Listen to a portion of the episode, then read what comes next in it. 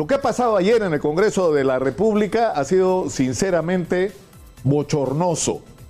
Es decir, hay una decisión de una jueza que es absolutamente controversial sobre si ha sido correcta o no correcta esta decisión de admitir a trámite un amparo que lo que está planteando es que el actual Congreso, en las condiciones en las que lo estaba haciendo, no elija a los miembros del Tribunal Constitucional.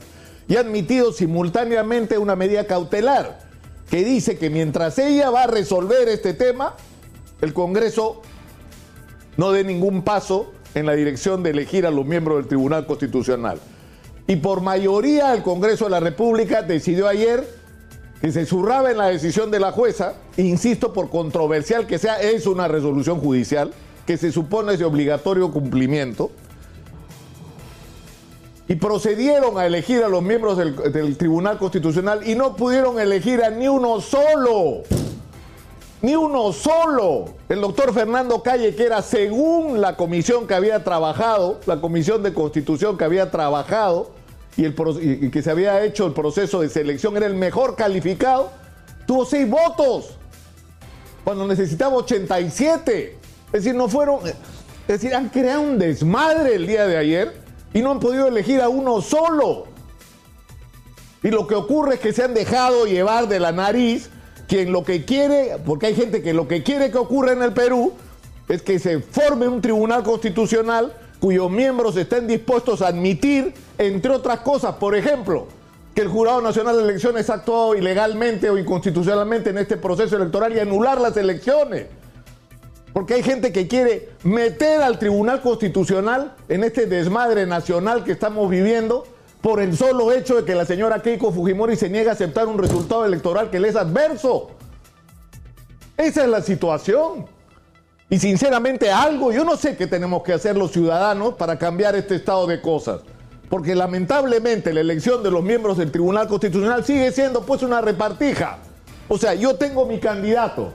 Entonces mi candidato se va a jugar por mí, por mis intereses, por defender al líder de mi partido que está amenazado con la cárcel si es que no está preso ya o por defender los intereses de mis auspiciadores electorales, de la gente que me banca las campañas electorales, o con quien ha adquirido compromisos, grupos empresariales que están ligados a diferentes partidos.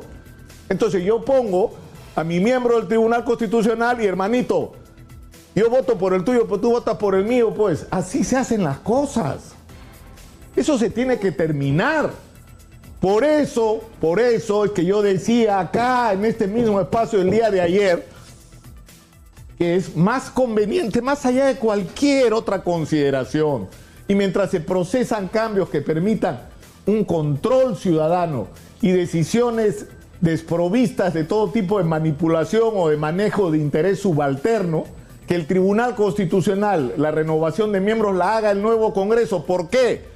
porque es un Congreso recontrafraccionado y donde va a ser indispensable un acuerdo donde se elija en función de no, de no de quién va a defender mis intereses o de mi grupo particular, sino de quién puede defender la constitución y su aplicación en el Perú. Es decir, el fraccionamiento del Congreso va a obligar a un nivel de concertación que debería terminar en elegir un tribunal constitucional impecable, de gente intachable, de gente que merezca la confianza no de un grupo de peruanos, sino de todo el país. Y que sea una institución que se legitime por los procedimientos con los que han sido seleccionados sus miembros. Y que no sea un tribunal constitucional que esté manchado por un proceso de elección absolutamente cuestionado y en medio de un escándalo. Es decir, por Dios, en algún momento hay que detener esto. Hay que empezar a actuar con responsabilidad y a, pensar en el país y en los intereses del país. No podemos seguir en esta situación. Yo espero sinceramente que el día de hoy los congresistas reflexionen y actúen con responsabilidad de cara al país.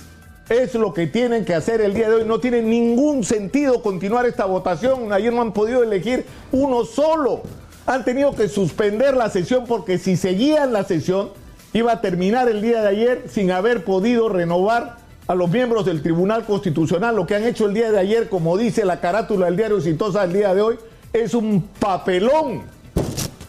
Por Dios, ¿no se dan cuenta de la situación en la que está el país?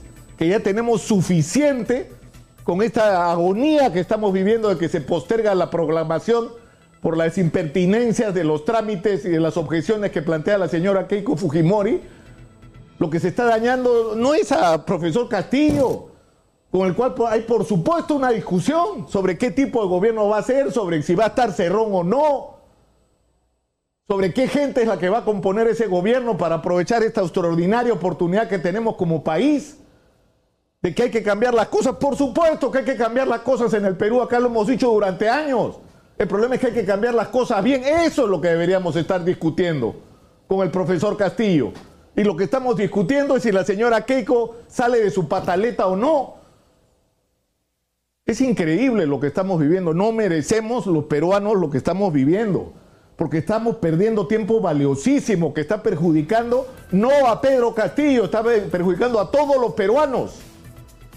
Porque lo que crea el desconcierto a estas alturas ya no es lo que podría ser un eventual gobierno de Pedro Castillo, sino la incertidumbre de que acá pueda haber un golpe de Estado, de que acá entremos a una crisis interminable en términos políticos, que el Perú sea un país ingobernable porque eso es lo que estamos viviendo hoy. Y el Congreso no se puede sumar pues a esto.